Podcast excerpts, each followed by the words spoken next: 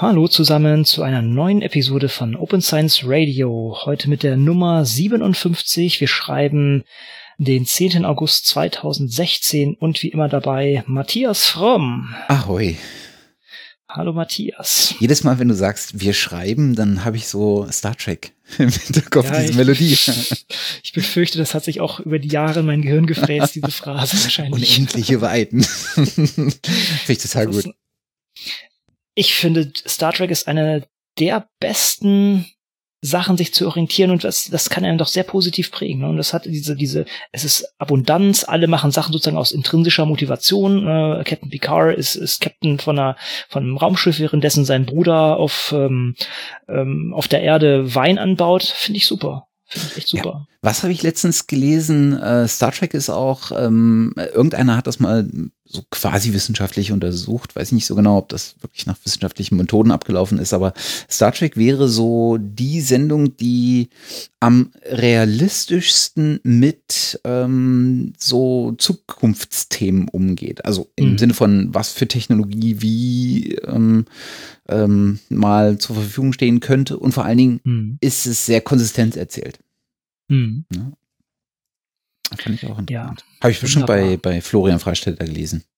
K könnte ich wetten. Können wir mal die Quelle nochmal rauskramen und ja. die Shownotes schmeißen. Ja, doch leider erstmal zurück in die Gegenwart, in, in das Jahr 2016 ja, es ist, es ist Sommer, es ist Sommerpause. Wir haben auch nicht allzu viele Sachen hier, aber dennoch kann man, äh, lohnt es sich, äh, den, den Blick in, in die Open Science Welt zu wagen. Ja. Und äh, wer, wo auch immer das jetzt hört, in welcher Hängematte ihr auch immer liegen möget, wir haben sicher was für euch mit dabei. Genau. Haben wir irgendwelche Themen zum letzten, zur letzten Folge?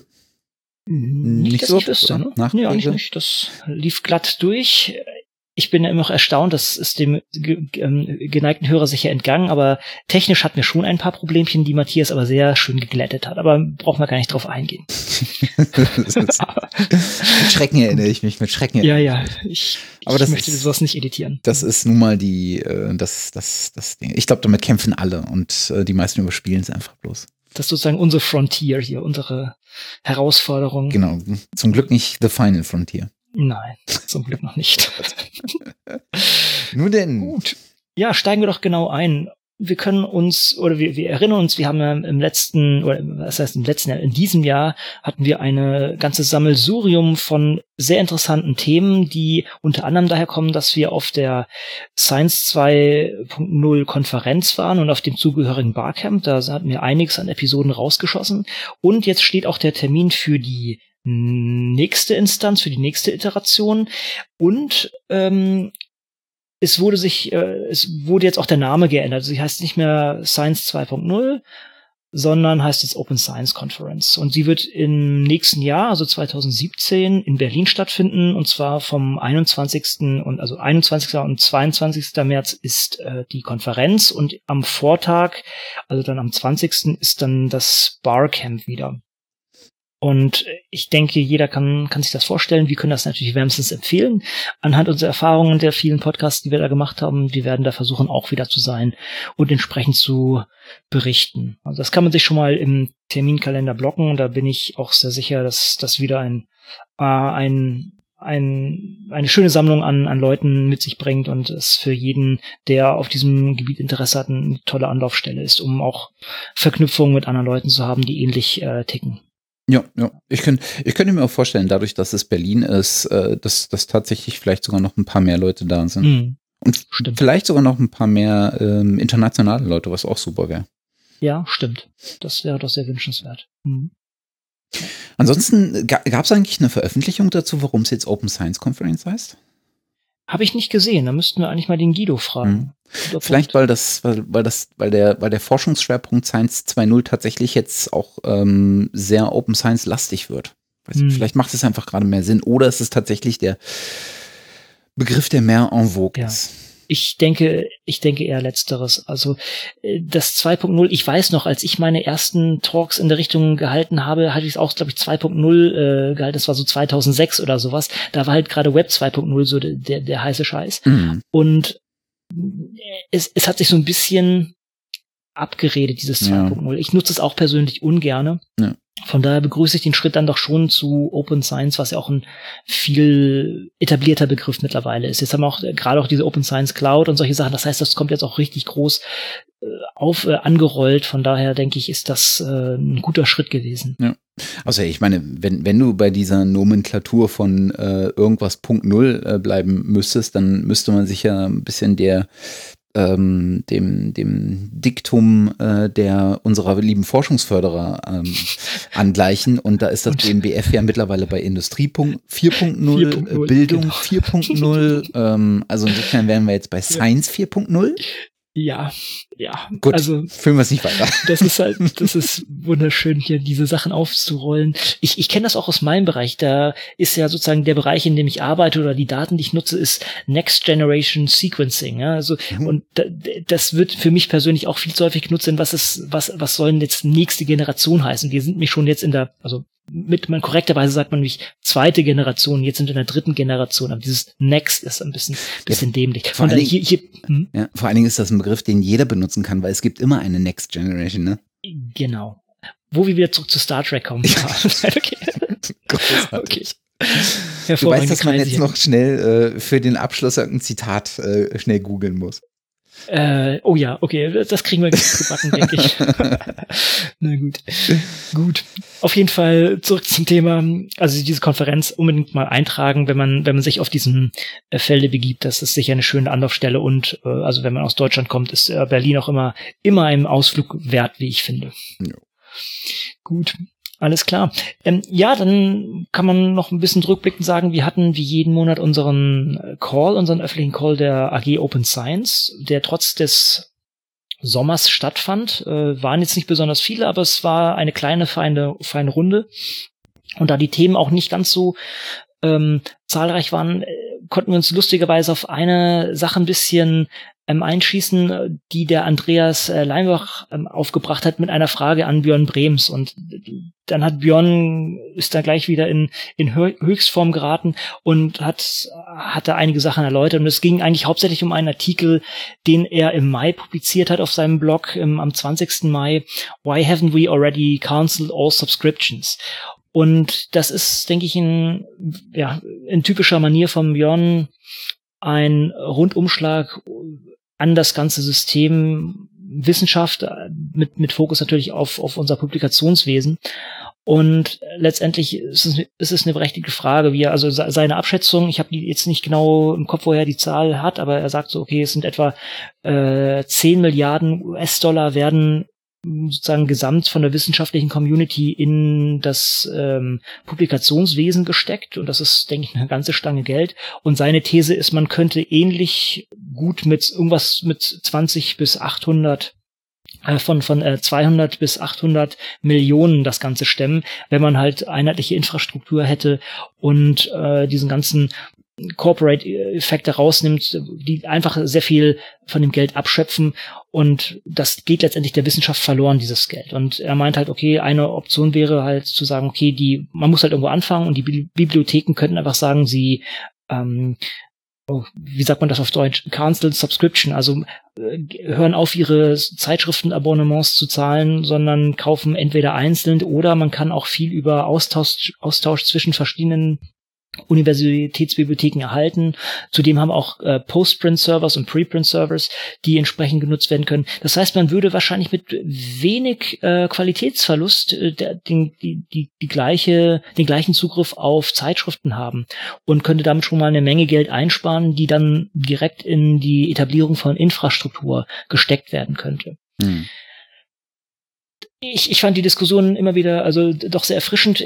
Für mich persönlich ist immer so der Punkt, wo, wo kann ich persönlich dann ähm, mitmachen? Was kann ich jetzt konkret wo, wo kann ich hingehen und wo kann ich rütteln und sagen, macht mal bitte. Denn ich persönlich kann, kann jetzt nicht einfach äh, ein Abonnement abbestellen von, von der Uni, aber heißt das, müsste ich zu meiner Bibliothek gehen und da Bescheid sagen oder wo, wo, an welcher Tür muss ich klopfen, um, um da was zu bewegen. Und das ist, hm. finde ich, immer nicht ganz geklärt und da, da müssen wir vielleicht nochmal mit Björn mal drüber diskutieren. Das, das ist aber auch der einzige, also ähm, ich finde Björn immer wieder lesenswert und äh, auch zuhörenswert. Äh, ich glaube, das letzte, was ich von ihm gesehen habe, war der äh, Vortrag auf der äh, OpenCon vom letzten Jahr. Ähm, der, der auch durchaus äh, sehenswert ist. Aber das, äh, ich finde, das ist das einzige Problem, was ich, also Problem in, in, in Anführungsstrichen, was ich mit der Art und Weise der Argumentation von Björn habe. Weil ähm, er sehr, sehr schnell und zu Recht aus seiner Situation heraus auf das, auf die alleroberste Ebene geht. Hm. Also er macht sehr, sehr schnell dieses ganz oberste Fass auf, ähm, was über allem schwebt. Und damit wird es sehr, sehr schwierig, daraus abzuleiten, wo konkrete Ansatzpunkte sind. Hm. Äh, manchmal hat er das, wo, dass er, dass er ähm, Ideen mitliefert oder dass er äh, das nochmal klarstellt, äh, wo man jetzt anfangen könnte, weil das ohnehin irgendwie Common Sense ist. Ähm, aber oftmals geht er direkt äh, auf, in seiner Diskussion auf die oberste Ebene und sagt, na klar, wir müssen, das System ist so einfach nicht mehr tragfähig, beziehungsweise es wäre mit deutlich anderen Kosten tragfähig und damit eigentlich gegenüber den Wissenschaftlern und der, der, der Wissenschaft deutlich gerechter. Ähm, und ist eher so immer auf der Policy-Ebene unterwegs. Und das finde ich äh, teilweise echt schwierig, das dann wieder runterzubrechen auf, ja, dann lass uns doch mal über konkrete Aktionen ähm, reden. Mhm. Was, wo müsste man jetzt zunächst hingehen, damit man einer Argumentationskette folgend auch nacheinander sozusagen die Schritte abarbeitet ähm, und die Leute einsammelt, um am Ende äh, das entsprechende äh, umsetzen zu können. Mhm. Ja. Ich, ich befürchte halt, dass es aus seiner Erfahrung kommt, denn ja. mittlerweile befürworten viele Leute diesen, diesen Weg. Viele Leute publizieren Open Access, was er mittlerweile als Problem sieht, weil man damit sozusagen noch mehr Geld reinschiebt in das ganze kaputte System. Mhm. Die, die ändern ihr Businessmodell, aber es ist nicht der große Switch. Und ähm, dann sehen wir auch so Sachen wie Hybrid Publishing, wo man sozusagen Abonnement hat und dann noch für, für Open Access zahlt und die, die Verlage da noch mehr dran verdienen also ich, ich verstehe auch, warum er sagt, okay, wir müssen das komplett anders angehen. Es macht die Sache schwieriger, weil man erstmal diese Leute an den Tisch kriegen muss, die, die diese Entscheidung treffen und erstmal, wie schon gesagt, erstmal identifiz identifizieren muss, ja. wer ist denn hier derjenige. Ne? Ich hatte ja, glaube ich, auch gesagt, okay, müssen wir dann irgendwie ähm, ähm, zu den Bibliotheken gehen. Er meinte sogar, was meinte er, ich glaube, bei den, in den Konsortien von den Forschungsförderern finanzierten Projekten, die müssen da angesprochen werden. Da bin ich mir auch noch nicht ganz sicher. Aber ich denke, wir, wir, wir machen da hier mal ein Häkchen und, und kriegen hoffentlich mal Björn vors Mikrofon, um, um das mit ihm direkt zu klären. Ja, ja, auf jeden Fall. Und äh, was mir immer wieder auffällt, ist, äh, dass das Blog von Björn äh, ist so ein ähnlicher Fall wie das Blog von Tim Gowers ähm, oder ähm, äh, Cameron Nalon. Die Artikel sind gut geschrieben, argumentativ, auf den Punkt, aber oftmals lohnt es sich fast noch mehr, die Kommentare zu lesen. Mhm. Und Björn ist äh, da einer, der sich auch sehr reghaft in den, äh, in den Kommentaren äh, dann nochmal engagiert und Sachen klarstellt, den Artikel nochmal ähm, aktualisiert aufgrund der Diskussion, die sich in, äh, in, in Kommentaren ergeben. Äh, und das finde ich immer super. Also beides. Sowohl das innerhalb dieser, äh, der, dass die Diskussion zu diesem Artikel nochmal in den Kommentaren stattfindet, aber auch, dass er sich dann nochmal da äh, mit einschaltet und auch den Artikel entsprechend nochmal aktualisiert. Und äh, da kann ich nur bei jedem ähm, immer nur anraten, äh, auch äh, dann zusätzlich zu dem, äh, zu dem Blogpost an sich nochmal in die Kommentare zu gucken. Das lohnt sich echt. Das hm. meiste. Es ist eine wirkliche Ressource. Ja. Gut, ja, dann gehen wir gleich, gleich weiter. Äh, schauen wir mal ein bisschen nach vorne. Im Oktober, wie jedes Jahr, findet, oder ist es nicht jedes Jahr im Oktober, aber wie jedes Jahr findet auch dieses Jahr wieder die Open Access Week statt. Mhm wo man sich entsprechend einbringen kann, wo wir gerade über Aktivismus und derartige Sachen sprechen. Also wenn ihr sowas an eurer Institution noch nicht habt und meint, äh, man sollte das haben, kann man sich da sicher noch einklinken und sich auch auch listen lassen. Das kann von irgendwie einem einzelnen Talk sein, das kann natürlich auch mehr sein als das, aber ich würde da jeden empfehlen, der da Interesse hat, einfach mal zu gucken, was gibt es, wie kann man sich äh, da informieren oder andersrum, wie kann man selber da Content produzieren und und vielleicht andere Leute ein bisschen auf die Open Access und auch Open Science Schiene setzen. Das ist diese Open Access Week ist einfach historisch Open Access genannt, aber es ist doch mittlerweile doch etwas weitreichender, so wie ich das sehe. Also auch andere. Gibt es schon ein Motto, ja, ne? Open in Action ist das Motto. Hm. Ich weiß nicht. Ja, wir hatten die Diskussion schon. Ja, ich, ich finde, die haben jedes Jahr, Jahr wieder irgendwie ein merkwürdiges Motto. Also ich kann den Sinn dahinter schon verstehen und das ist auch nicht wahnsinnig viel weit weg von ähm, putting Open Science, Science into, Practice, practice ne? Ja, ja. Aber ähm, ich Doch, weiß nicht, das ist, naja. Hm, hm. Gut. Lass das mal so stehen. Die Frage ist, ob das, ob wirklich was nötig ist, aber gut. Genau. Gut. Dann hat mich etwas, äh, habe ich etwas gelesen, äh, wovon ich mir noch gar nicht sicher bin, was ich mir für eine Meinung da, äh, dazu bilden soll. Ähm, und zwar habe ich gelesen, nachdem wir äh, eine Reihe von ähm, Universitäten haben, äh, Konstanz, Leipzig, da aus Deutschland zumindest genannt, die sich von LCW getrennt haben, äh, vertraglich, ähm, also die, die Abonnements mhm. aufgekündigt haben. Das haben wir in den Niederlanden noch viel, viel deutlicher gesehen. In Dänemark gab es auch ein paar. Ähm, Habe ich jetzt äh, gelesen, ich glaube beim Heinz Pampel im Wispap-Blog, äh, mhm. ähm, dass die HRK, die Hochschulrektorenkonferenz, also sozusagen das, das übergeordnete Organ äh, der Universitäten, ähm, sich mit LSW an einen Tisch setzen will und äh, verhandeln möchte. Und das Ganze äh, tut man anscheinend in einem, was sie Projekt nennen, mit dem fürchterlichen Akronym DEAL. Und könnte es sich nicht hübscher ausdenken, oder? Nein, äh, ich hätte gleich noch den, ähm, den Vorschlag, äh, je nachdem, wie das Ganze aufgeht, aber lass uns doch Deal durch Sellout ersetzen. und noch ein paar Dollarzeichen ja. einfügen. Also der, der, es, gibt eine, es gibt eine Pressemitteilung äh, von der Hochschulrektorenkonferenz dazu, äh, die wir verlinken.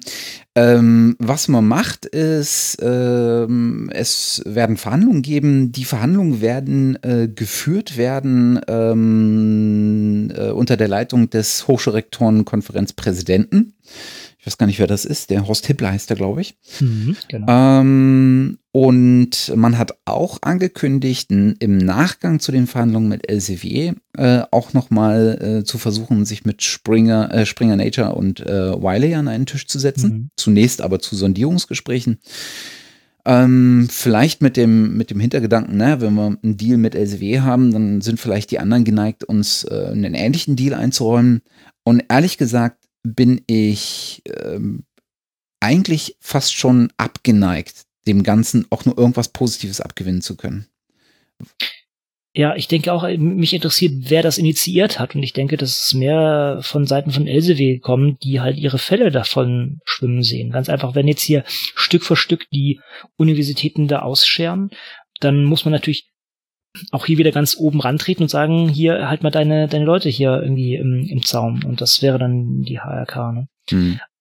Also so sieht es aus. Also da habe ich jetzt auch keine, also das ist so die Außenansicht, da habe ich jetzt auch keine Belege dafür, aber äh, könnte einfach sein, dass da LSW wirklich Problem sieht und dementsprechend an die Sachen rangeht. Ich weiß nicht, wo die Motivation von der HRK ist, da irgendwas zu machen.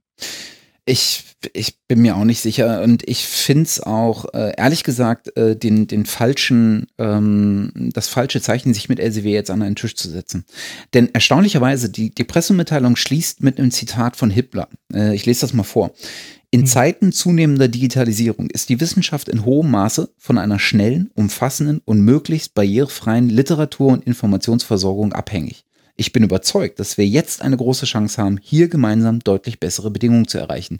Ja, Herr Helpler, ich sag dir auch wie, Open Access. Hm. Also, der, der kann doch nicht hm. dieses, ich meine, er kann doch nicht so daherreden und sich mit Elsevier an einen Tisch setzen, wenn die Lösung des ganzen Open Access ist und er quasi hm. in seiner eigenen Aussage darauf zeigt. Und hm. äh, das will irgendwie nicht in meinen Kopf. Ja. Aber ich meine, zum Glück kam die HRK jetzt mit Deal, äh, weil sonst hätten wir heute eine Folge gehabt, wo wir mal nicht auf SEW renten können. So können wir es doch. Danke, Hochschulrektorenkonferenz. Ah, wir können wieder ein Häkchen machen. Also äh, ma manchmal, ich, ich bin mir auch nicht sicher, was da, was da in diesen Leuten vorgeht. Zumal die mhm. HRK ja in, in vielen Publikationen über das Jahr, über das jetzige, aber auch über 2015 selber an diversen Stellen gesagt haben, dass man eigentlich an einer gemeinsamen äh, Infrastruktur arbeiten müsste, um genau diese Zugänge zu wissenschaftlichen Materialien ähm, äh, zu gewährleisten zu können und dann diesen Move macht, das ist mir irgendwie unverständlich. Mhm. Nein. Aber vielleicht hast du recht, vielleicht ist es tatsächlich SW, die da ähm, die, ja. die eigentliche Aktivität an den Tag gelegt haben und gesagt mhm. haben, lass uns doch mal, wir machen euch einen Special Deal. Könnte ich mir sehr gut vorstellen. Also das ist mehr die, nochmal, es ist, ist, ich sehe jetzt keine wirklich Motivation von, von der HRK-Seite und von der anderen sehr viel. Von daher ist das eigentlich doch naheliegend. Gut, können wir, können wir nicht beantworten. Das ist halt wie häufig bei diesen äh, ja, doch mehr Lobbyismus getriebenen Sachen muss man sehen, was daraus wird. Äh, ruhig gerne da mal anfragen, was denn das genau soll und was sich da vorstellen. Das ist vielleicht auch ganz nett, dass man, dass die auch wissen, dass da entsprechend auch ein Auge drauf geworfen wird. Ja. Und ich bin und das könnte man wirklich mal äh, ins Auge fassen. Ich bin gespannt, was als Ergebnis dieser Verhandlungen rauskommt und ob das öffentlich zugänglich sein wird. Hm. Äh, denn wenn nicht, wäre das meines Erachtens ein Fall fürs IFG. Hm, genau, kann man einklagen. Ja. Das mal äh, sich genauer anzugucken, wie da der zukünftige Deal aussieht. Der zukünftige. Also ich meine, Informationsfreiheitsgesetz. Ne? Äh, weißt du, die diskreditieren sich doch schon mit diesem Deal, weil jetzt geht man davon aus, dass es tatsächlich ein Deal wird. Ne? Also hm. zwei Parteien, die sich irgendwo in der Mitte treffen. Für alle anderen schlecht, für beide so einigermaßen. Hm. Also wie, naja, egal. Gut. Ja, wir brauchen Björn hier. genau. Äh, ich habe noch eine Studie äh, ausgegraben. Ja, das ist fast an mir vorbeigelaufen. Ähm, aber dank äh, ähm, Leonard Dobusch äh, habe ich doch Wind davon bekommen. Ähm, ich glaube, wir hatten in dem Jahr Ah, Ende 2014 muss das gewesen sein, bin ich mir nicht ganz sicher. Äh, Mitte oder Ende 2014 hatten wir davon berichtet, dass es ein äh, Gutachten einer Rechtswissenschaftlerin gab. Äh, Katharina della Durantaye heißt die, glaube ich. Mhm. Ähm, die äh, zur Bildungs- und Wissenschaftsschranke äh, mal ein Gutachten und einen Regelungsvorschlag vorgelegt hat. Und damals war angekündigt, dass es dazu auch noch ein äh, Gutachten aus ökonomischer Sicht geben soll. Und dieses liegt jetzt vor. Das hat gemacht ein ähm, Wissenschaftler namens Justus Haukapp, äh, seines Zeichens äh, Wettbewerbsökonom in Düsseldorf. Und auch dieses Gutachten ist genauso wie das rechtliche Gutachten wieder vom BMBF finanziert. Und der kommt zu ganz ähnlichen äh, Schlussfolgerungen, wie es äh, seine Rechtskollegin äh, gekommen ist, eine juristische Kollegin, nämlich, dass es äh, aus Sicht der äh, von so einem Wohlfahrtsaspekt, also etwas, was allen zugutekommt, äh, tatsächlich ähm, dafür sprechen würde, äh, eine allgemeine und damit halt erheblich äh, umfassendere äh, Bildungs- und Wissenschaftsschranke einzuführen oder zu etablieren. Das heißt also, die mhm. Regel, die, die, die Nutzung von bildungs- und wissenschaftsbezogenen äh, Materialien, insbesondere natürlich Publikationen, im Rahmen äh, von Bildung und Wissenschaft, äh, Wissenschaft deutlich äh, lockerer zu handhaben, als es jetzt der Fall ist.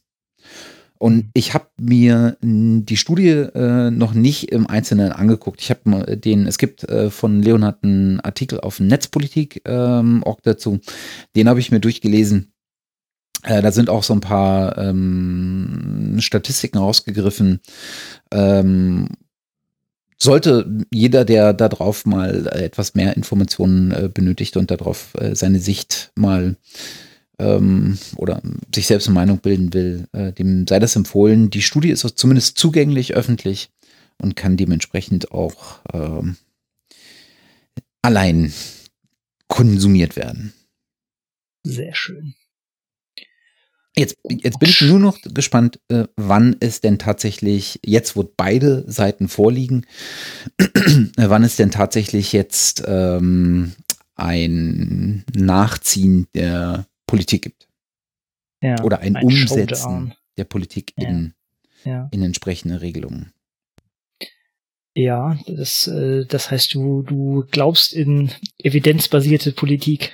Mm, ja, ich meine, allein der Zeitraum ist halt mhm. ähm, schwierig. Ne? Also angekündigt war es im Koalitionsvertrag 2013.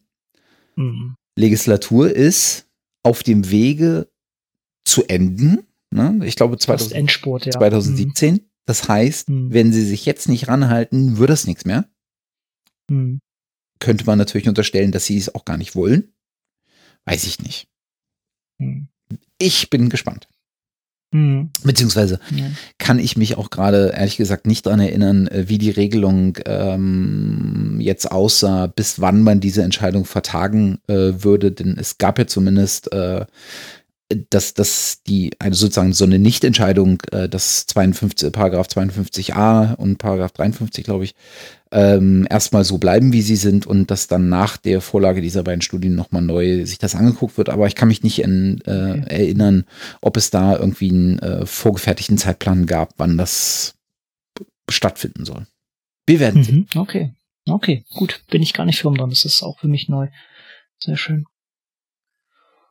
Gut, dann können wir weitergehen. Noch, vielleicht noch ein paar weitere Ankündigungen. Das hätten wir eigentlich zusammenziehen können. Fällt mir gerade so auf. Noch weitere Veranstaltungen, die äh, demnächst ähm, anstehen. Und auch ähnliche Sachen. Zum einen wird, äh, wird es ein von der Helmholtz, äh, von Helmholtz finanzierte finanzierten Workshop zum Thema Open Science geben oder Open äh, mehr mit dem Fokus, also es ist, ein Helmholtz Open Science Workshop heißt das und es geht hierbei hauptsächlich um Software. Der Titel heißt Zugang zu und Nachnutzung von wissenschaftlicher Software. Das wird im November stattfinden. Ich habe jetzt gar nicht genau das Datum im Kopf, das können wir nochmal ähm, nachschauen. Das ist in Dresden.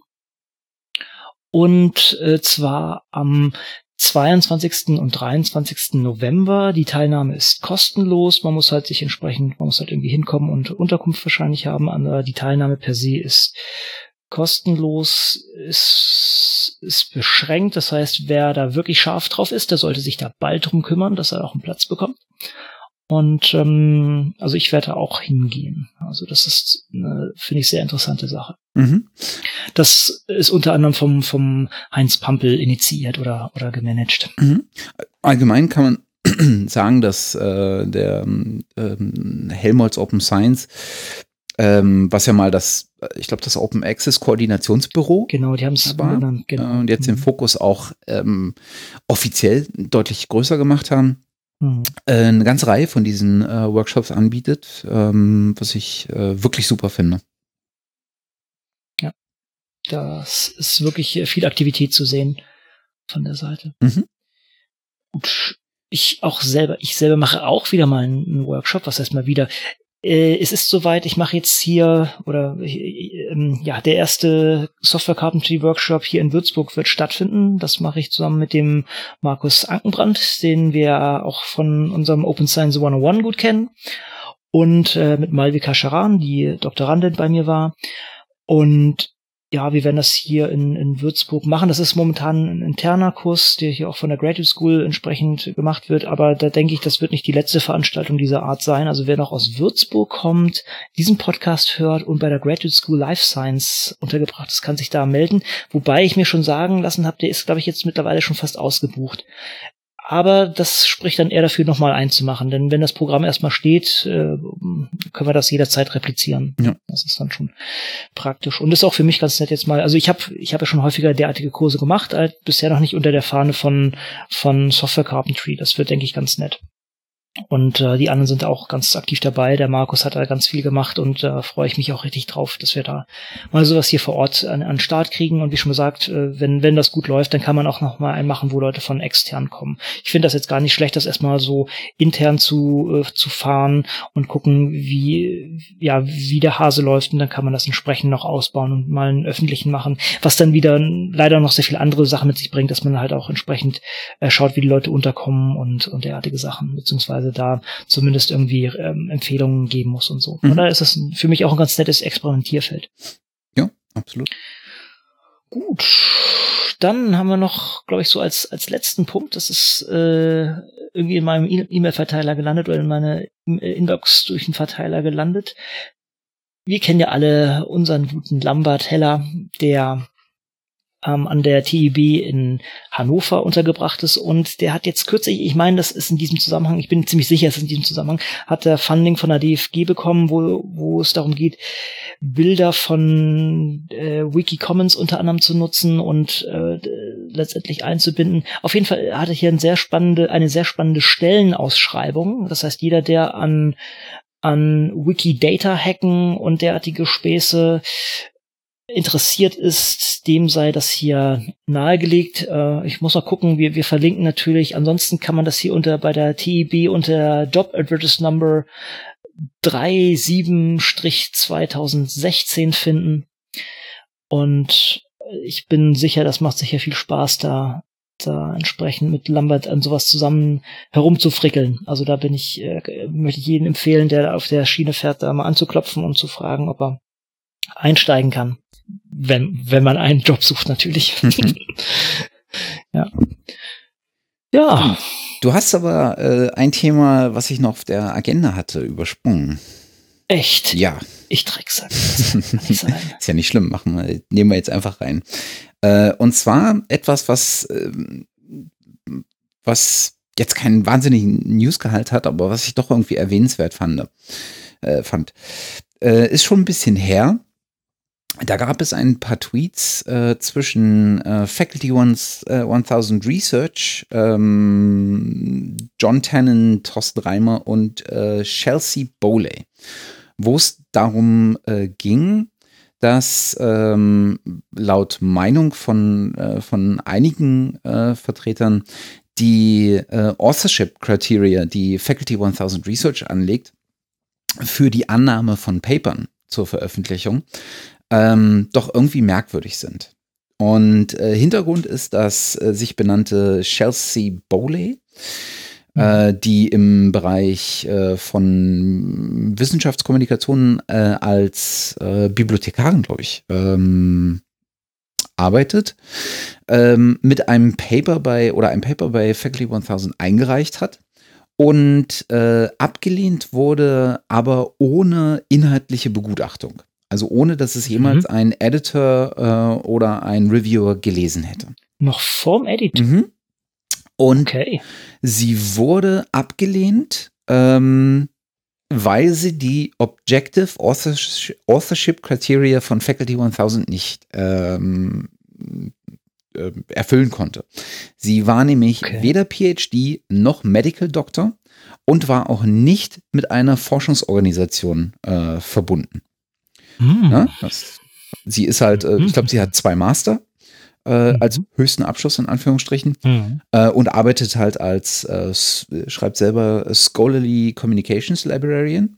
Mhm. Ähm, und war damit aus Sicht von Faculty 1000 nicht äh, eligible für, also nicht äh, dazu geeignet, ähm, auf ihrer Plattform äh, ein Paper zu publizieren.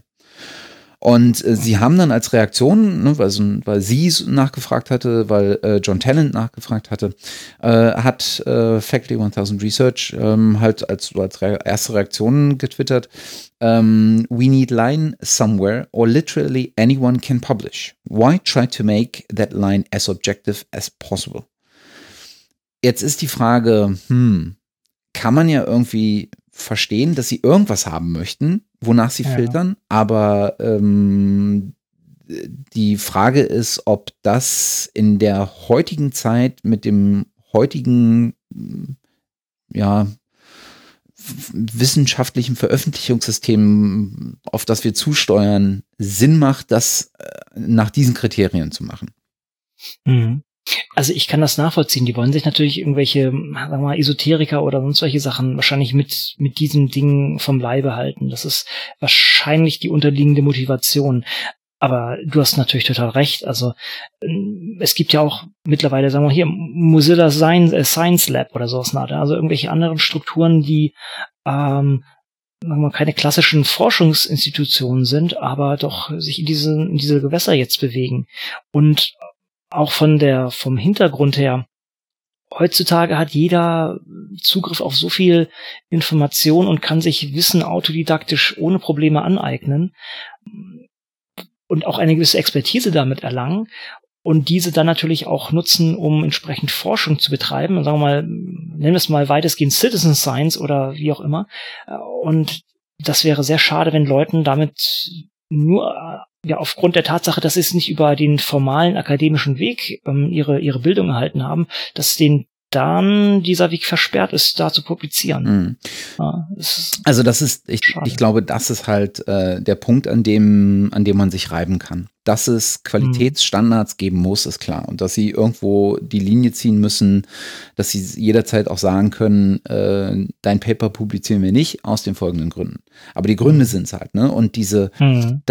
Auf, auf der Ebene nicht zuzulassen, obwohl der Hintergrund äh, eindeutig wissenschaftlich motiviert ist, also der, der persönliche und der Arbeitshintergrund und der Hintergrund dieses Papers eindeutig äh, wissenschaftlich ähm, äh, motiviert ist, das Paper äh, einen klaren, äh, eine klare wissenschaftliche Arbeit war äh, und sie auch noch als Bibliothekarin in einer mhm. zumindest wissenschaftlich angegliederten Organisation ähm, arbeitete das ist halt irgendwie so, da wird's halt merkwürdig, warum dann nicht das Paper zum Editor und gucken, ob das wirklich veröffentlichungswert ist ne? Mhm. oder zum, zum Reviewer. Ja.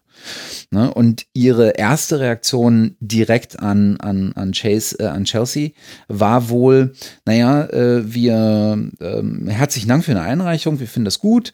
Ähm, und ähm, klar ist irgendwie doof, dass unsere äh, Kriterien hier zu Nachteilen von jungen Wissenschaftlern führen. Äh, aber kleiner Tipp, such dir doch einen Seniorwissenschaftler, mit dem du zusammen veröffentlichst.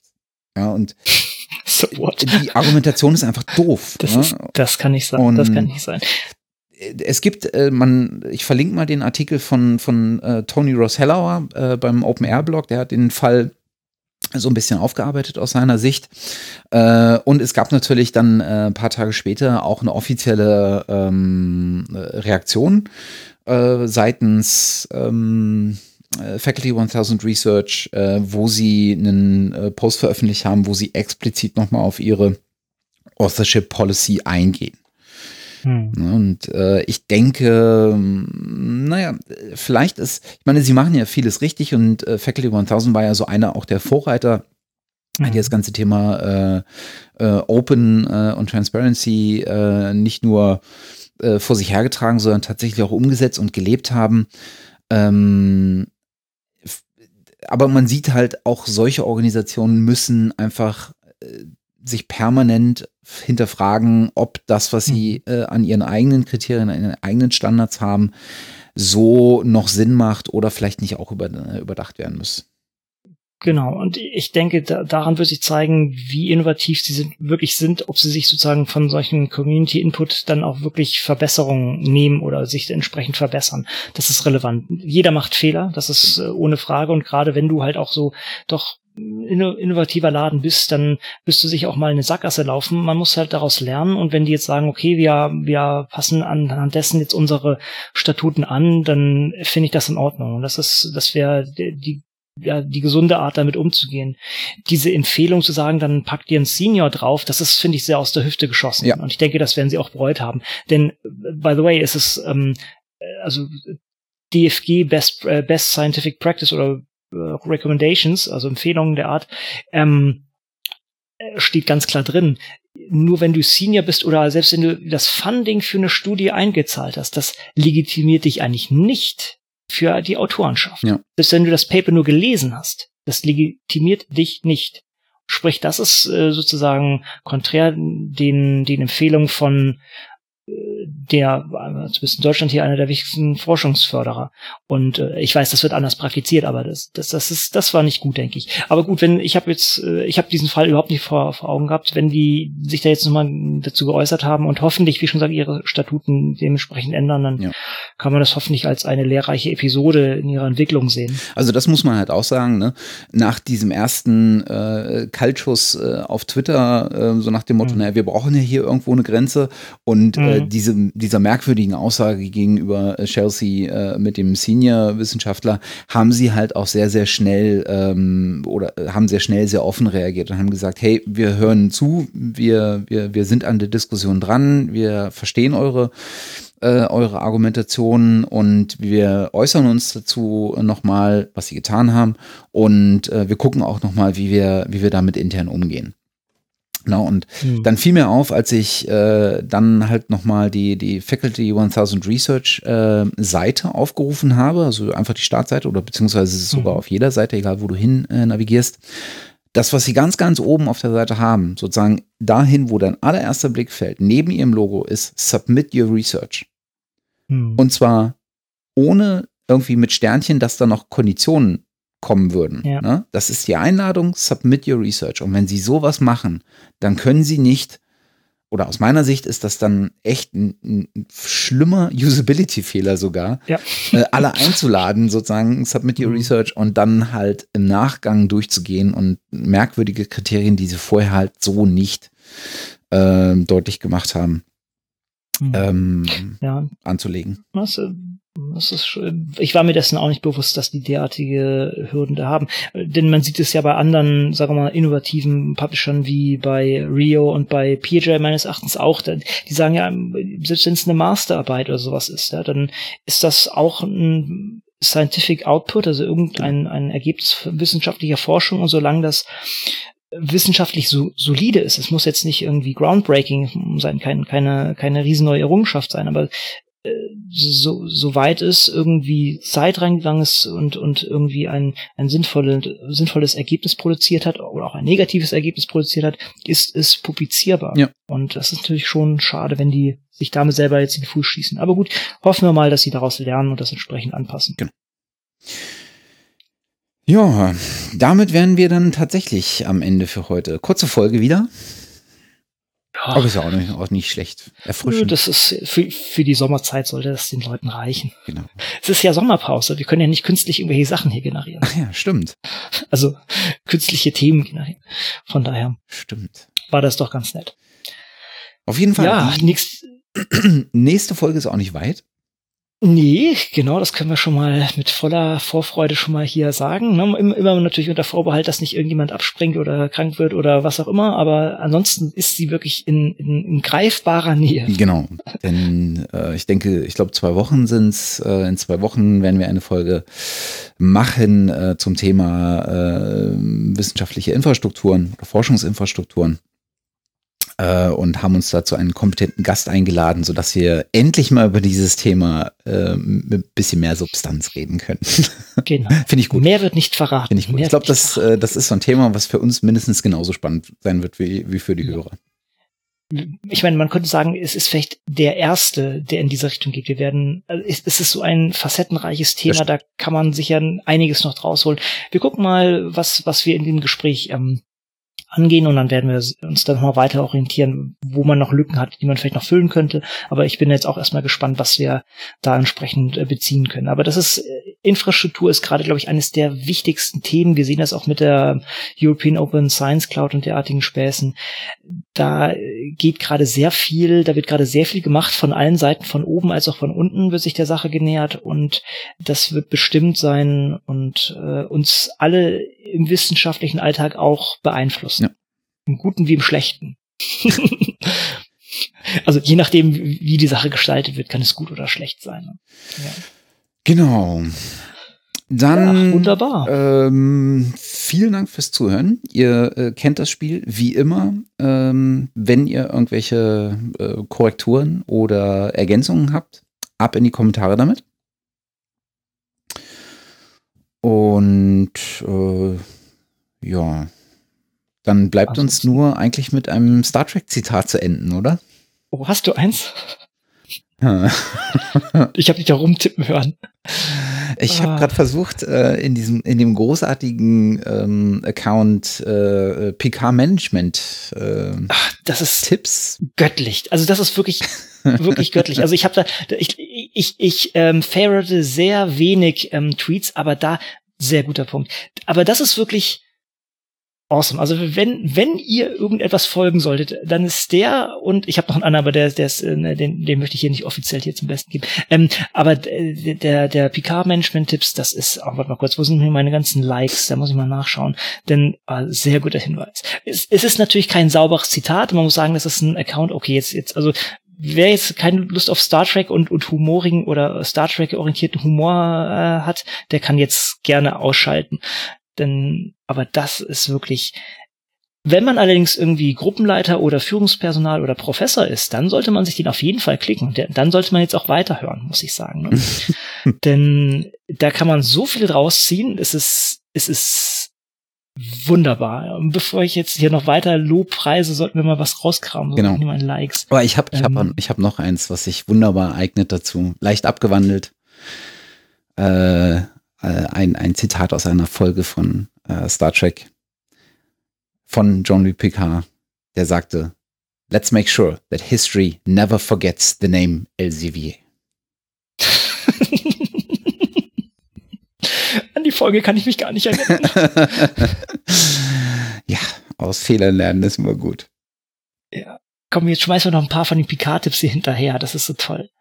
Picard Responsibility Tip. Don't leave known, wide-scale problems behind for the next generation to solve. Das könnte man als auch auf diese ganze Sache hier beziehen. Ähm, ja, äh, zum Thema ähm, LCW und Hochschulrektorenkonferenz. Malfunctioning systems must be fixed right away. There is no excuse for delaying repairs. Sehr schön. Oh, und das könnte hier in Richtung in Richtung ähm, Faculty 1000 Research gehen. Picard Management Tipp: When you make a mistake, apologize right away. Embrace humility over defense. Ja. Äh, ach, das ist, also, es sind so viele gute. Äh, dann, ja, noch einen vom 27. Juli.